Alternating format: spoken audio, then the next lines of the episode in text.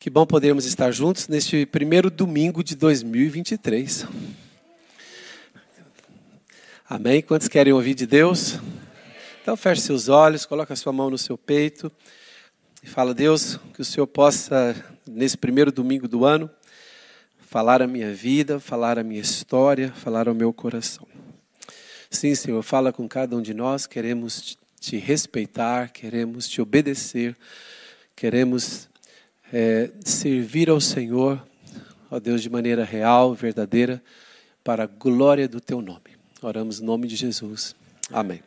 Glória a Deus. Queridos irmãos, o tema da mensagem de hoje é segredos das orações respondidas. Pode repetir comigo? Um, dois e? Segredos das orações. Quantos gostariam de saber os segredos para que as suas orações sejam mais eficazes? Quantos? Quantos já oraram muito por determinado tema, por determinado objetivo, e você ficou muito tempo sem entender porque não, não tinha resposta de Deus? Eu já fiquei tantas vezes assim, e ainda continuo. Continuo a fazer muitas orações e eu não sei porquê não tenho respostas. Eu continuo a buscar coisas que eu não, não encontro. Mas Mateus 7,7, Jesus disse para nós sermos uh, bem objetivos e acreditarmos no poder da oração. Vamos começar, primeiro domingo do ano, acreditando no poder da oração. E algumas pessoas dizem assim: é, oração é para os fracos, então é para mim. Porque eu quero, eu preciso de Deus e por isso eu oro. Só não ora só não ora quem acha que não precisa de Deus e consegue fazer tudo reger a sua vida sem Deus. Nós que somos filhos de Deus, vivemos de outra maneira. Mateus 7,7, palavras do próprio Jesus, ele disse assim: Pedi e dar-se-vos-á, ou seja, Jesus disse mesmo para nós pedirmos. Ele disse: Pedi e dar-se-vos-á. Mas ele não disse só para pedirmos, ele disse para nós buscarmos. Buscai e achareis. Mas também não apenas pedir e buscar, mas o terceiro verbo, bater. Batei e abrir se vos há. Então, as nossas orações, elas podem ser é, enquadradas numa destas categorias, de pedir, de buscar ou de bater. Foram palavras do nosso mestre Jesus. Irmãos, a oração ela está envolta em muitos mistérios. Nós muitas vezes não entendemos porque fazemos uma oração e que nós entendemos que é uma oração muito simples e a gente já tem a resposta de imediato. Outras vezes fazemos orações que nós achávamos que ela era a oração poderosíssima e não vemos resposta alguma. Então há muitos mistérios envoltos, não é, na, nesse tema oração. E eu vou mostrar para vocês alguns segredos é, que a Bíblia mostra sobre os homens de Deus e como eles oraram. Por isso nós temos as nossas Bíblias, porque nós podemos é, ser inspirados por homens e mulheres de Deus que viveram antes de nós, tiveram experiências com Deus e as experiências deles são como um espelho para nós. A gente pode olhar, pode, a gente pode aprender bastante com essas histórias. Vamos começar por Abraão, Gênesis capítulo 18 versículo 17, e eu vou aqui mencionar alguns versículos para nós fazermos a leitura. Então, irmãos, a ideia desta mensagem é: por que será que algumas orações que eu faço eu tenho respostas, outras eu não tenho, outras demora bastante? E vamos, eu, enquanto eu falo, o que, que eu vou fazer aqui simplesmente é: eu vou mostrar como alguns homens de Deus fizeram as suas orações, e enquanto eu falo, eu não vou falar para cada um de vocês todos os princípios embutidos aqui nessas histórias. Vou mencionar alguns princípios, mas você é inteligente, enquanto eu falo, você mesmo vai ah, tirar desses textos alguns princípios, alguns segredos da oração. Aqui em Gênesis 18, 17, disse o Senhor Disse o Senhor: Ocultarei a Abraão o que estou para fazer, visto que Abraão certamente virá a ser uma grande e poderosa nação, e nele serão benditas todas as nações da terra. Então, esse texto mostra que Deus tem interesse em revelar o que ele vai fazer. O que ele ainda não fez, ele revela aos seus profetas. Ele é, há um texto que diz: Deus não fará coisa alguma na terra sem antes revelar aos seus profetas. E aqui, este texto bíblico que eu mencionei agora é também é baseado neste aqui da história de Abraão, em que o próprio Senhor disse: Como eu posso ocultar daquele homem da aliança o que eu vou fazer na terra? Deus fez uma aliança com Abraão, e no final do versículo é, 18, olha no final do verso 18, Gênesis 18, 18, rapidamente, por favor. Gênesis 18, 18. Como que eu vou ocultar para Abraão se ele é o homem que eu escolhi e através dele serão abençoadas todas as nações da terra, inclusive Portugal, amém, amém? Entende? Então, assim, Deus diz assim: eu não, eu não vou ocultar de Abraão o que eu estou para fazer. E que, o que Deus estava para fazer? Ele estava para decidir se iria trazer, se iria é, levar um juízo às cidades de Sodoma e Gomorra. Então, agora vamos ao verso 20. Olha o que diz o versículo 20. Disse mais o Senhor: Com efeito, o clamor de Sodoma e Gomorra tem se multiplicado, e o seu pecado se tem agravado muito. Descerei e verei se de facto o que tem praticado corresponde a esse clamor que é vindo até mim. E se assim não é, sabê-lo-ei. Então Deus conta a Abraão o seguinte: Abraão tem chegado à minha presença notícias de que o nível de pecado que Sodoma e Gomorra entraram é um nível insuportável, intolerável. Então Abraão começa então a fazer uma oração que nós podemos chamar de oração intercessória, oração de intercessão, versículo 22. Então partiram dali aqueles homens, né? Aqui Deus estava é, com anjos em formas de homem. Versículo 22. Então partiram dali aqueles homens e foram para Sodoma, porém Abraão permaneceu ainda na presença do Senhor.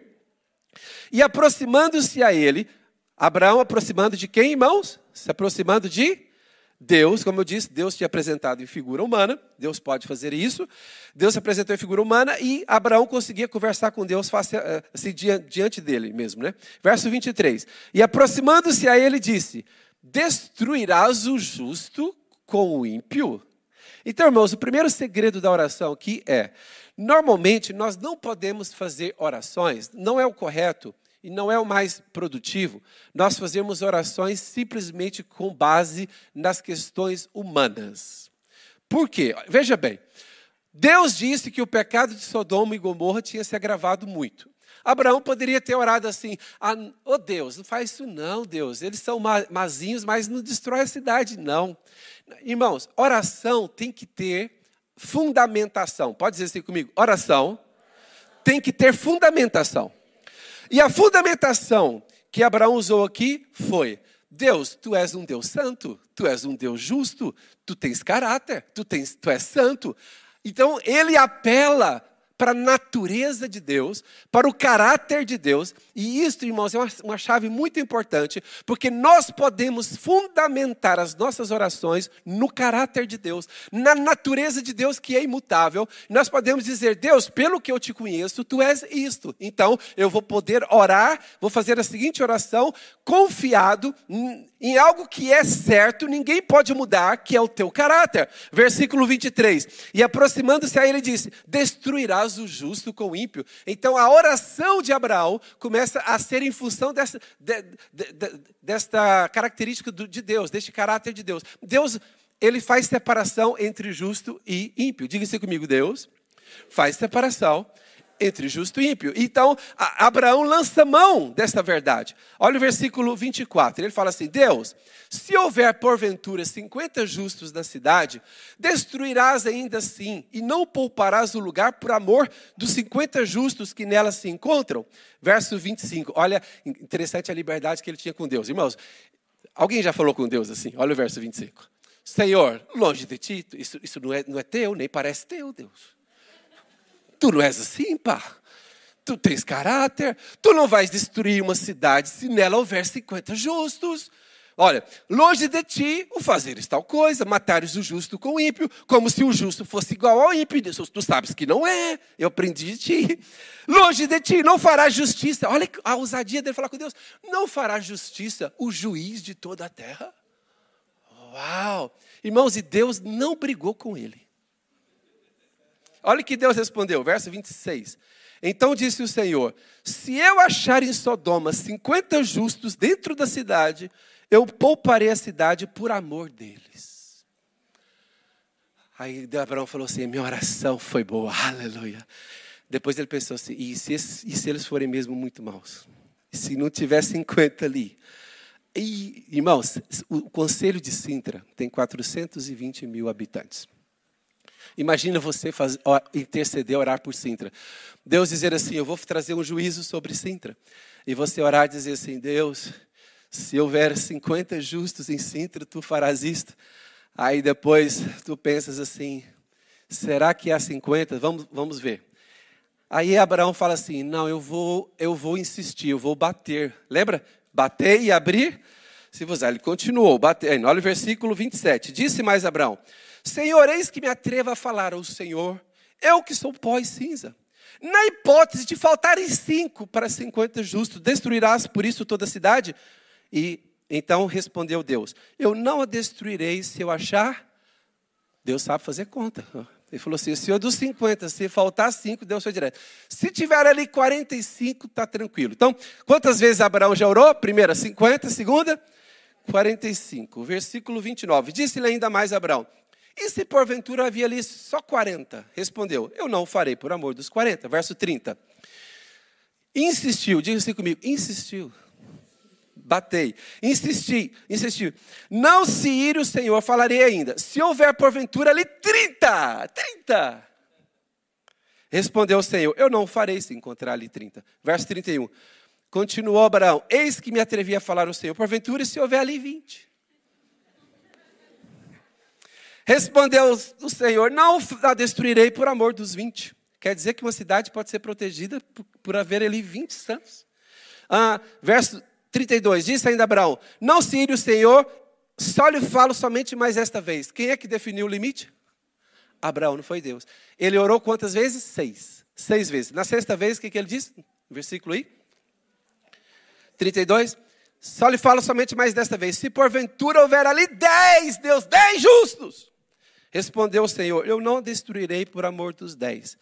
Versículo 33. Tendo cessado de falar a Abraão, retirou-se o Senhor e Abraão voltou para o seu lugar. Abraão fez o seu papel, orou. Acho que Abraão parou no sexto, que ele falou assim: gente, se não tiver nem dez justos, sou eu mesmo que já quero que destrua. Pode destruir essa cidade. Se não tiver dez. Mas a verdade é, irmãos, que não tinha dez. 2 Pedro 2,7, só havia um justo numa cidade só havia um justo. Quem era o justo? O sobrinho do Abraão, tal do Ló. Mas Deus não é. Lembra que a fundamentação da oração de Abraão foi a justiça de Deus, não foi? Mas Deus fez, foi além da sua justiça. Porque se fosse pela justiça, Deus só tiria, iria tirar, salvar de Sodoma antes de destruir só Ló. Deus usou de justiça, tirou Ló e usou ainda de misericórdia. Tirou a esposa e as duas filhas. 2 Pedro 2,7. Olha o que, que diz e livrou o justo Ló. Só havia um justo. Afligido pelo procedimento libertino daqueles insubordinados. A gente sabe que Deus, por misericórdia, tira Ló e a família é abençoada com a pessoa, sabia? Se você é justo, você abençoa a sua família. Lembra que o apóstolo Paulo fala? A mulher crente santifica o marido incrédulo você santifica a sua família. Então Ló sai com a esposa e com as duas filhas, mas o anjo diz: só tem um porém. Vocês podem sair, mas ninguém pode olhar para trás. E a esposa do Ló, o que, que ela faz? Ela, é, ela não era justa, ela era apaixonada pelo pecado de Sodoma. Por isso que, enquanto era destruída a cidade, ela ficou com saudade. Ai, não, não acredito que vão destruir aquela discoteca. Não acredito. Aí quando ela olhou para trás, ela se tornou numa estátua de sal. Meu Deus do céu. Outra situação, Josué capítulo 7, vamos ler a partir do versículo 9. Deixa eu enquadrar aqui esse texto para a gente ficar dentro do contexto. Deixa me ver. Antes da gente ler aqui, pode, pode projetar Josué 7, 9, mas antes de fazermos a leitura, deixa eu fazer um enquadramento aqui. O capítulo 6 de Josué é aquele capítulo fantástico em que eles, o povo liderado por Josué, eles é, fazem aquela volta nas muralhas de Jericó, as muralhas de Jericó vão abaixo e eles conquistam a cidade de Jericó. Então, o capítulo 6 é a grande vitória de Israel debaixo da liderança de Josué. E então, no cap... É, só que depois deles terem derrotado Jericó, eles vão enfrentar, tentar conquistar uma cidade muito pequena, muito mais fraca do que Jericó, que era a cidade de Ai. E então eles vão, e por incrível que pareça, eles que venceram em Jericó com as maravilhas, com o sobrenatural de Deus, eles são derrotados em Ai, são envergonhados em Ai e saem correndo de Ai. E o que acontece? Josué acha estranho. Ele diz assim: se Deus prometeu que nos daria a terra de Canaã, ele mostrou o poder nos ajudando a derrotar Jericó, que era a cidade poderosíssima, mas por que, que ele não nos ajudou para derrotar uma cidade fraca como Ai? Então Josué começa a fazer uma oração a Deus. Como, é, olha o segredo da oração aqui de Josué. O que Josué diz é o seguinte: Deus, o Senhor prometeu que nos daria Canaã. Os povos estão a observar. Se os povos da terra souberem que o Senhor só nos ajudou em Jericó, não nos vai ajudar nas outras cidades, o nome do Senhor será envergonhado e eles terão ousadia de nos tirar de Canaã e não vai realizar promessa, não vai se realizar a promessa do Senhor. Então, mais uma vez, a argumentação de Josué na oração é, é, é, tem a ver com Deus e não, ver, não tem a ver com ele ou com o povo, tem a ver com Deus. Ele diz assim: olha o versículo 9: Ouvindo isto, os cananeus e todos os moradores da terra nos cercarão e desarraigarão o nosso nome da terra. E então, olha a pergunta final de Josué, que é a mais importante. Qual é a pergunta final dele? Então, que farás ao teu grande nome? Você sabia que você pode fazer orações baseadas na natureza de Deus e, e nos propósitos de Deus? Olha o que, que Josué fala para Deus: Senhor, o que farás com o teu grande nome? A, a, tua glória está em causa. A oração de Josué é essa: Deus, a tua glória está em causa. Tu disseste que daria terra ao povo. Se tu não conseguires fazer isso, é a tua glória que está em causa. É o teu nome que está em causa. Só que Deus responde a Josué. Sabe o que Deus responde? Você, em outras palavras, eu vou, eu vou. Depois a gente vai ler, mas o que Deus disse foi, em outras palavras: Você está preocupado com a minha glória diante dos povos? Você está preocupado diante, com o meu grande nome diante dos povos? Mas tudo bem, está ótimo. Mas antes, eu estou preocupado com a glória do meu nome e com o meu grande nome aqui em Israel, aqui no meio do povo. E vocês não me honraram e vocês quebraram a minha palavra. Por quê? Agora eu vou explicar. Quando Deus disse para eles conquistarem Jericó, Deus deu uma ordem muito clara. Vocês, ninguém vai ficar com despojos com as riquezas dos moradores de Jericó. Vocês não vão ficar com nada. Toda a gente está proibido de entrar em Jericó e pegar qualquer coisa.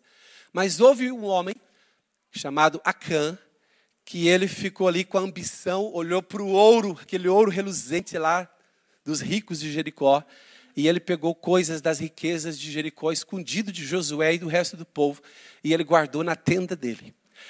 Ninguém viu, irmãos, o pecado de Acã, só teve alguém que viu. Esse é o problema. E aqui, olha o que Deus fala, versículo 10. Então disse o Senhor a Josué, olha o versículo 10. Então disse o Senhor a Josué: Levanta-te, por que estás prostrado assim sobre o rosto? E aí Deus agora explica por que, que eles perderam naquela batalha. Verso 11: Israel pecou. Diga assim comigo: Israel pecou. Ou seja, por que, que eles foram derrotados naquela batalha contra uma nação fraca, um povo fraco? Por quê? Por causa do pecado do lado de dentro.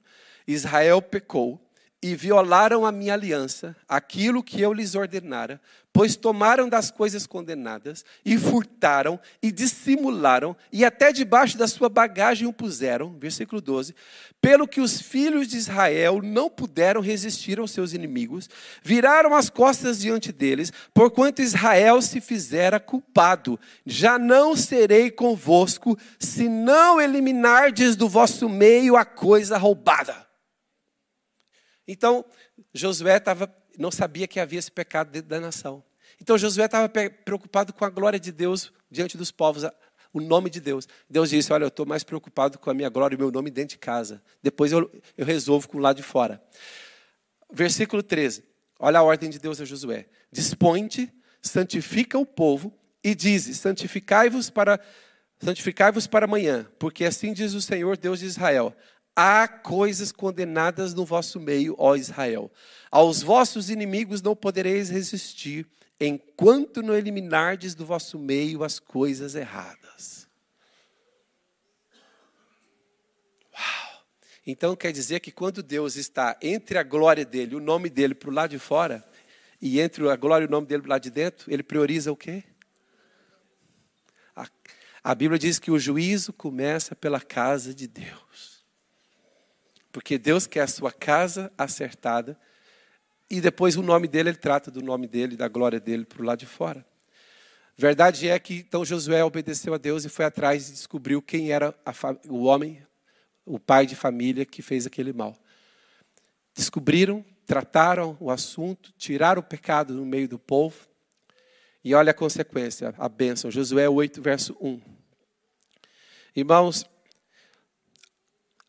segredos de orações respondidas. Há coisas que nós, há vitórias que nós só vamos obter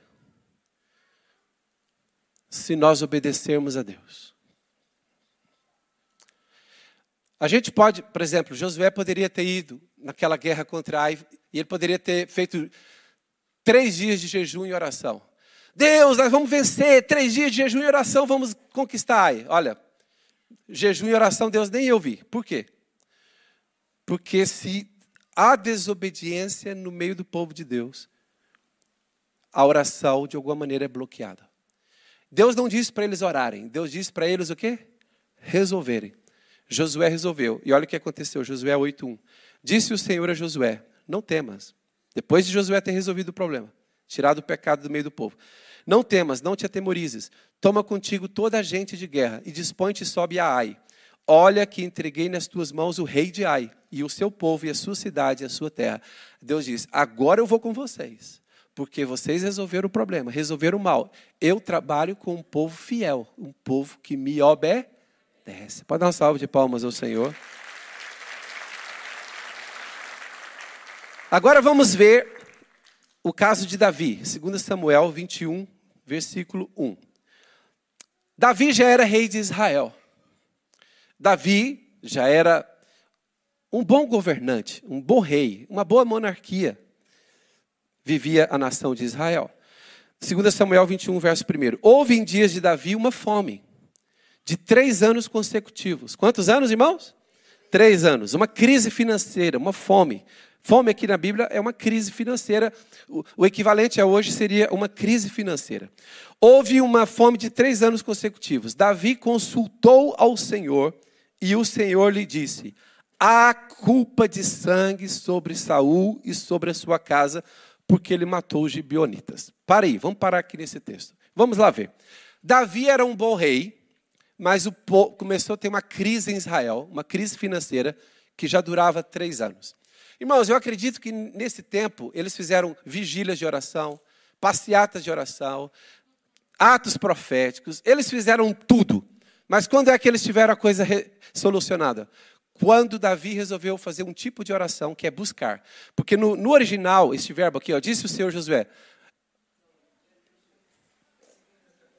2 Samuel 21. Não, não foi 2 Samuel 21? Não passaram? Quem está aí na projeção? 2 Samuel 21, 1. Amém, amém? Acho que. Ah, ok. Não tinha passado ainda o versículo? Não tinha aparecido?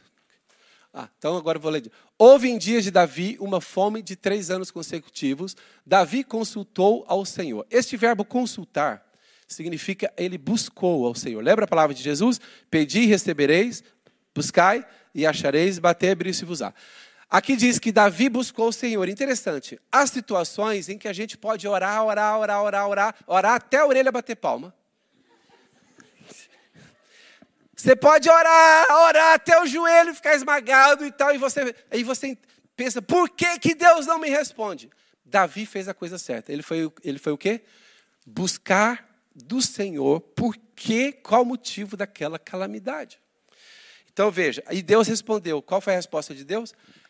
Esta fome, esta crise é devida há uma quebra de aliança que ainda foi feito na monarquia de Saul. Vou dizer novamente. Você, aí Davi poderia reclamar, Deus, mas agora é minha monarquia. Saul já morreu. Eu estou agora a pagar por pecado de Saul? Deus disse. Olha o que, que Deus disse. Há culpa de sangue sobre a casa de Saul, sobre Saul e sua casa, porque ele matou os gibeonitas. Davi podia reclamar: Deus, eu não aceito isso, isso é da gestão passada. Isso foi a gestão anterior. O que, que Deus responderia para Davi? Para você, a gestão anterior. Para mim, é Israel. Para mim, é um povo só. Uma linha. Para mim, há uma linha de continuidade. Saul quebrou a minha aliança que fez, o pacto que fez com os gibeonitas. Interessante que Saul fez um pacto com os gibeonitas que não iria matá-los. Mas depois, o que, que Saul pensou? Para esse povo não se voltar contra nós algum dia, foi lá e, que, quebrou o juramento e matou. E então, Saul pensou que tinha resolvido, Saul morreu. Agora Davi está a reinar e está lá, o rei dos gibeonitas, está lá a clamar a Deus, Deus faça justiça. Eita! E aí começa a ter uma fome em Israel. Todo mundo ora e não se resolve. Aí Davi vai consultar a Deus e Deus responde: O problema foi vocês terem quebrado uma aliança. Deus não aceita que o seu povo quebre aliança. É melhor você não votar, mas se votar, que você cumpra. E é interessante, versículo 2. Então chamou, versículo, então chamou o rei os Gebionitas e lhes falou: Os Gebionitas não eram dos filhos de Israel mas do resto dos amorreus. E os filhos de Israel lhes tinham jurado poupá-los, porém Saul procurou destruí-los no seu zelo pelos filhos de Israel e de Judá. Agora olha o versículo 3. Davi humildemente procura lá o líder dos Gebeonitas para resolver o assunto. E Davi entendeu o seguinte: eu preciso descobrir o que deu legalidade à crise, à fome. Alguma coisa deu legalidade. Então é importante você entender o seguinte, irmãos. Há problemas que a gente enfrenta que tem uma legalidade no mundo espiritual. O que é uma legalidade?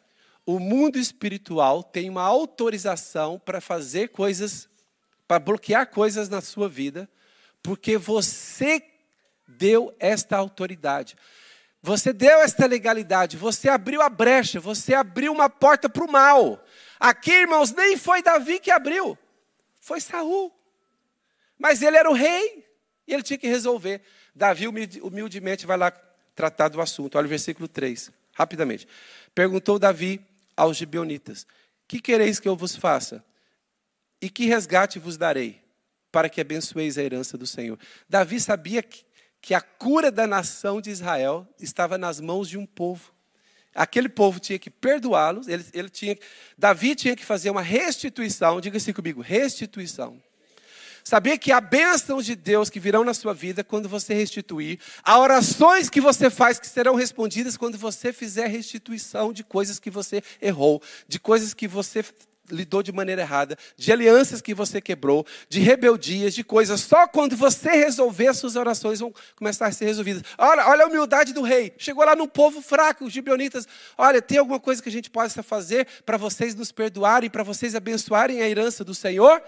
Os gibeonitas exigiram: Nós queremos alguns que você nos entregue alguns descendentes diretos de Saul. Aí, irmãos, eu não vou entrar por aí, porque a história é longa. Davi teve que reunir alguns descendentes diretos da casa de Saul, entregou na mão dos gibeonitas, e a Bíblia diz que a partir daí o caso ficou resolvido.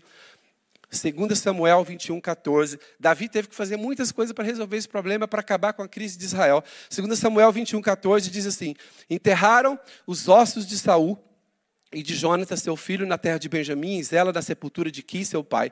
Fizeram tudo o que o rei ordenara. Depois disto, Deus o quê? Como é que termina? Maravilha.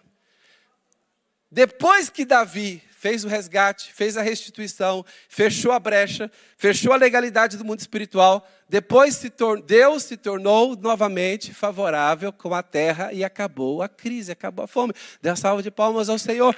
Sabe, irmãos, Segredos de oração respondida. Sabe, irmãos, há muitas vezes a gente está o tempo todo fazer orações, fazer orações e que não há respostas. Por quê? Porque nós temos que fazer o que Davi fez. Temos que consultar o Senhor. Falar assim, Senhor, por que, que eu oro por esse assunto há sete meses, oito meses, e eu não vejo nenhuma resposta, nada se move, nada se altera. Aí Deus vai falar, você precisa perdoar o fulano, você precisa devolver algo ao ciclano, você precisa resolver isso na sua vida pessoal. Sabe? Você precisa ouvir a Deus para que as suas orações possam correr bem, possam fluir.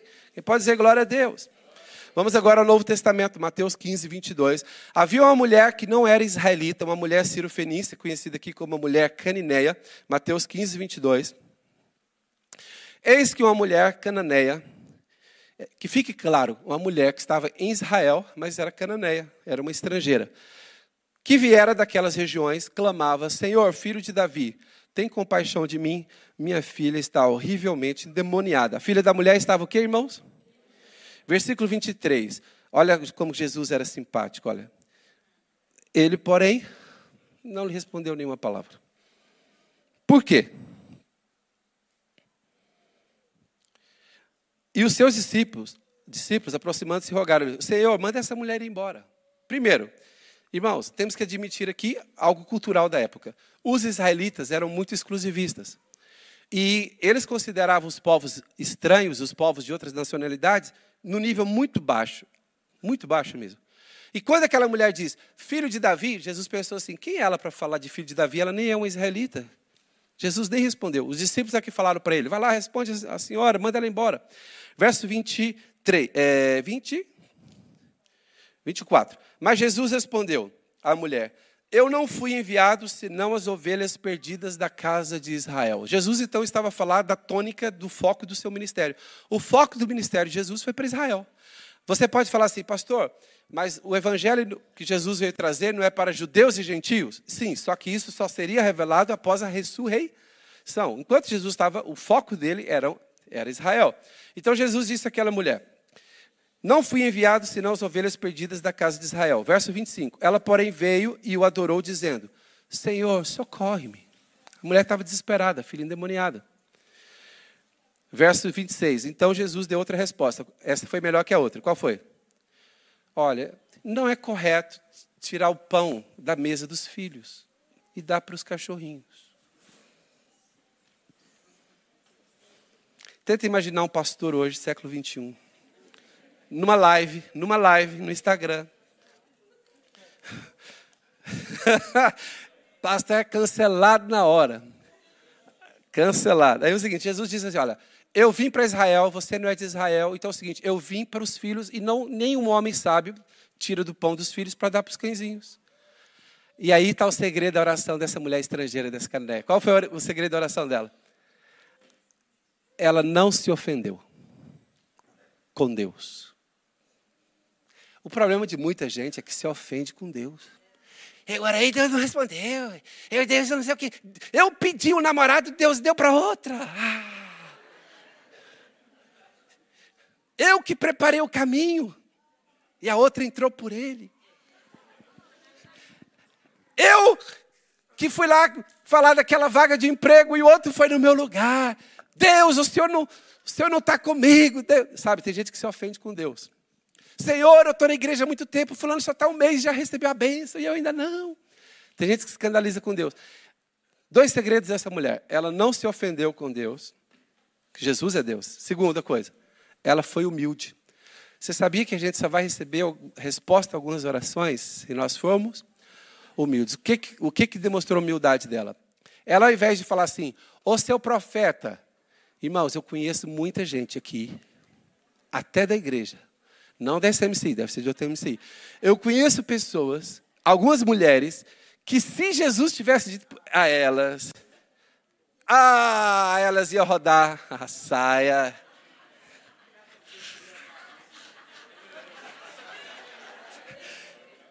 Ela ia colocar no grupo do WhatsApp. Ela ia fazer. Mas aquela mulher não fez nada, irmãos. Ela nem disse que ia denunciá-lo. O que ela fez? Ela assumiu: sim, Senhor, nós estrangeiros, diante dos judeus, somos como, somos como cachorrinhos. Mas tem uma coisa: você sabia que até os cãezinhos Versículo 27. Olha o 27. Ela, contudo, replicou: Sim, senhor, porém os cachorrinhos comem das migalhas que, da, que caem da mesa dos seus donos. Em outras palavras, o senhor não, pode, o senhor não tem nada para deixar cair para mim? Isso é humildade. Verso 28. Então lhe disse Jesus: Ó oh, mulher, grande é a tua fé. Faça-se contigo como queres. E aqui está a riqueza do texto. E desde aquele momento a sua filha ficou liberta. No outro evangelho fala, o demônio, é, no outro evangelho fala, o demônio saiu daquele momento. Calma aí. Em algum momento Jesus disse assim: mulher, então agora, onde, para que lado que está a sua filha? Para ali. Em nome meu mesmo, Jesus, eu ordeno, demônio, sai da filha dessa mulher. Jesus orou alguma vez?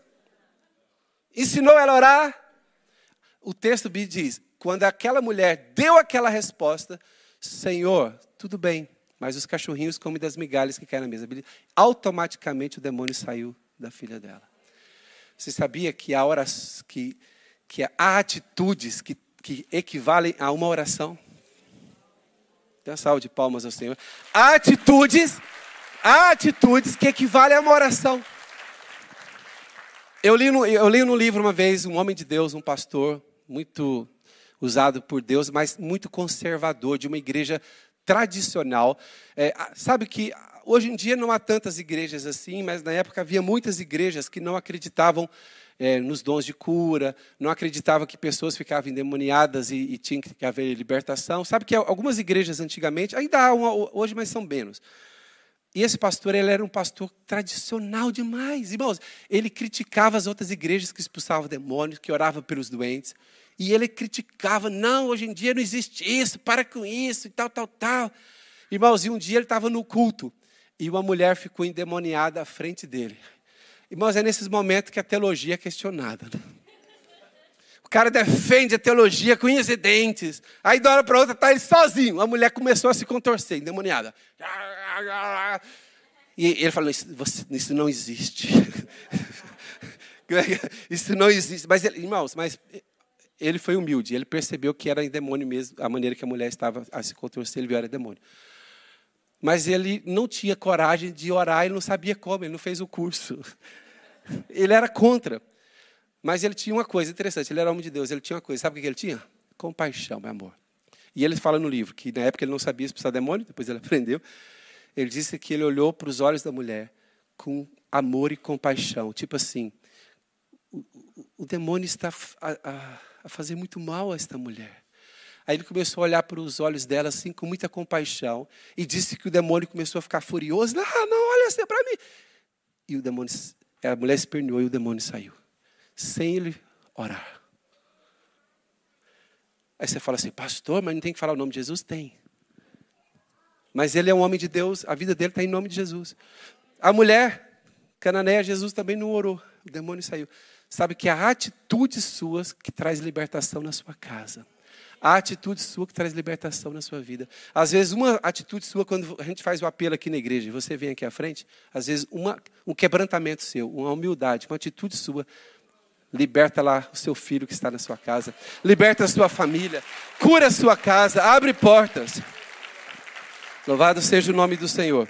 Vamos então aqui outro exemplo, último exemplo, o centurião romano, Lucas 7, versículo 6. Queridos irmãos, para já, o que, que era um centurião? Até da, vem da palavra cêntuplo, né? De cem. Diga assim comigo, cem. O centurião romano era alguém que tinha debaixo da sua autoridade cem soldados. Não quer dizer que ele tivesse cem exatamente. Ele tinha patente, autoridade para ter no máximo cem. Alguns tinham menos, 90, 80, isso é detalhe.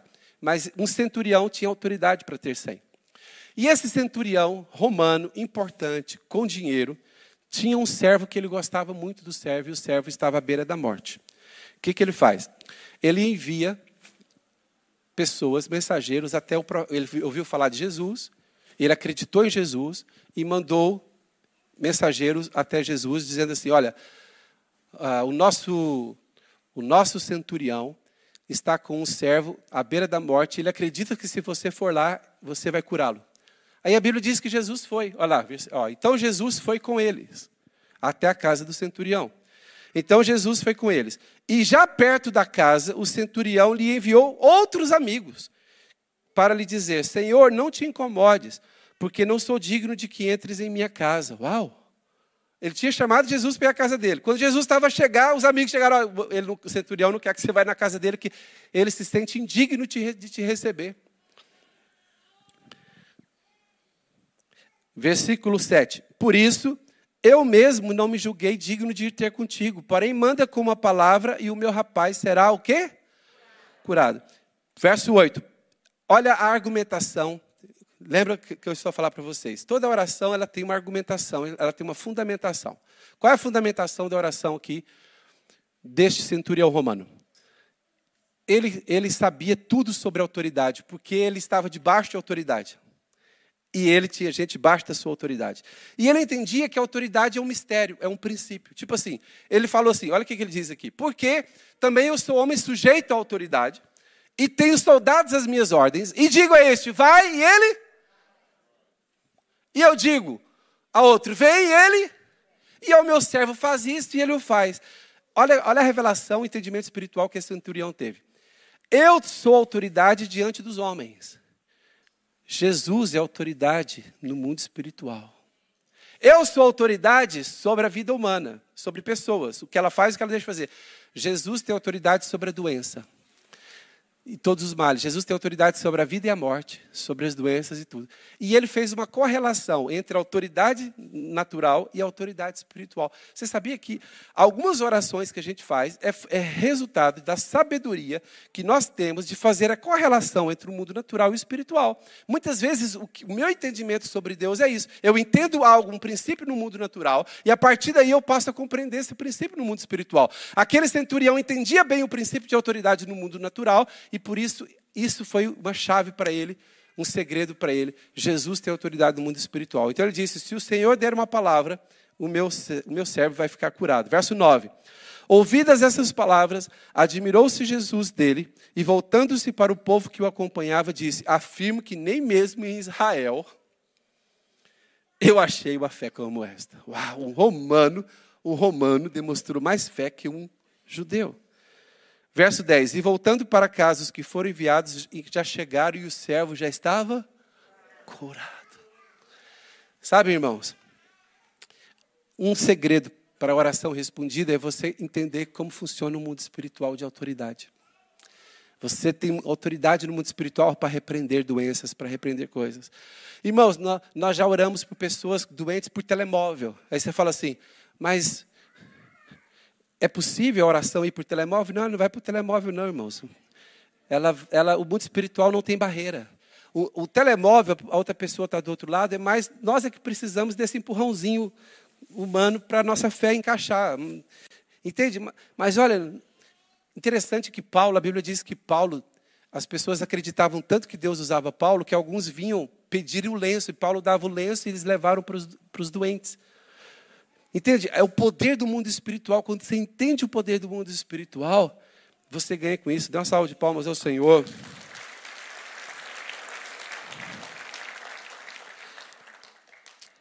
Amém. Vamos ficar de pé.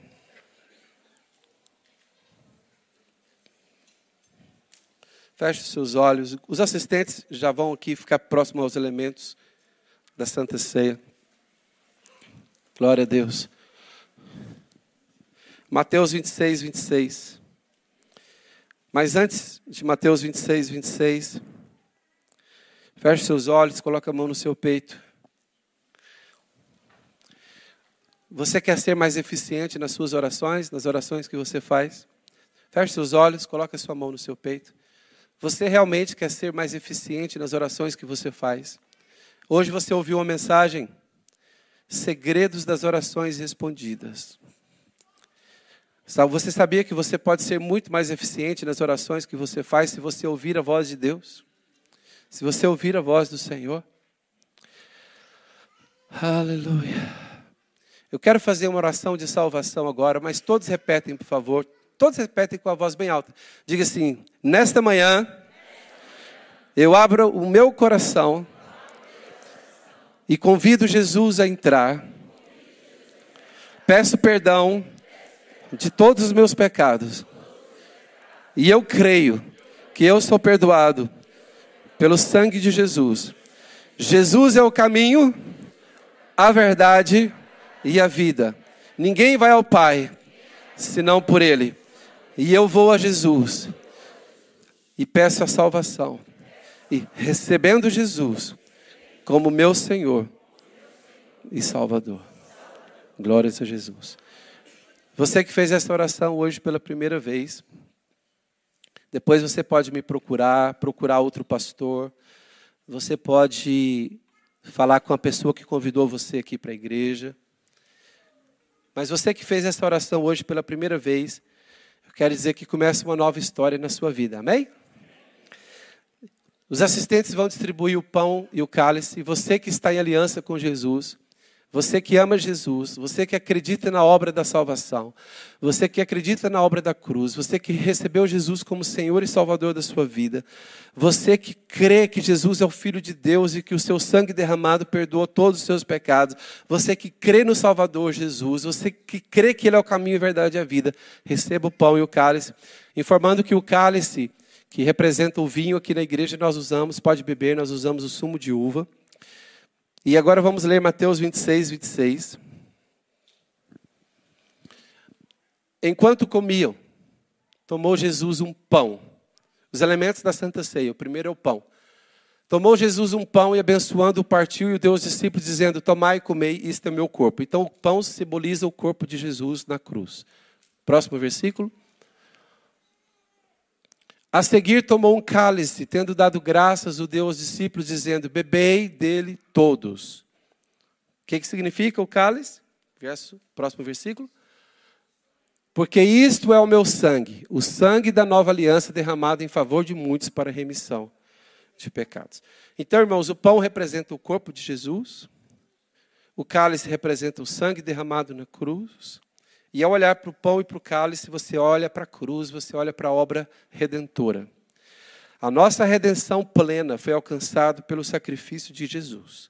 Então, olhar para o pão e o cálice renova a sua aliança com Jesus, agradeça pela sua salvação, renova a sua aliança com Ele, e enquanto nós cantamos, você já pode participar, não precisa de esperar ninguém ou por nós. Enquanto cantamos, é o seu tempo com Deus, é o seu tempo de adoração, e participa da Santa Ceia sozinho ou com alguém durante o louvor.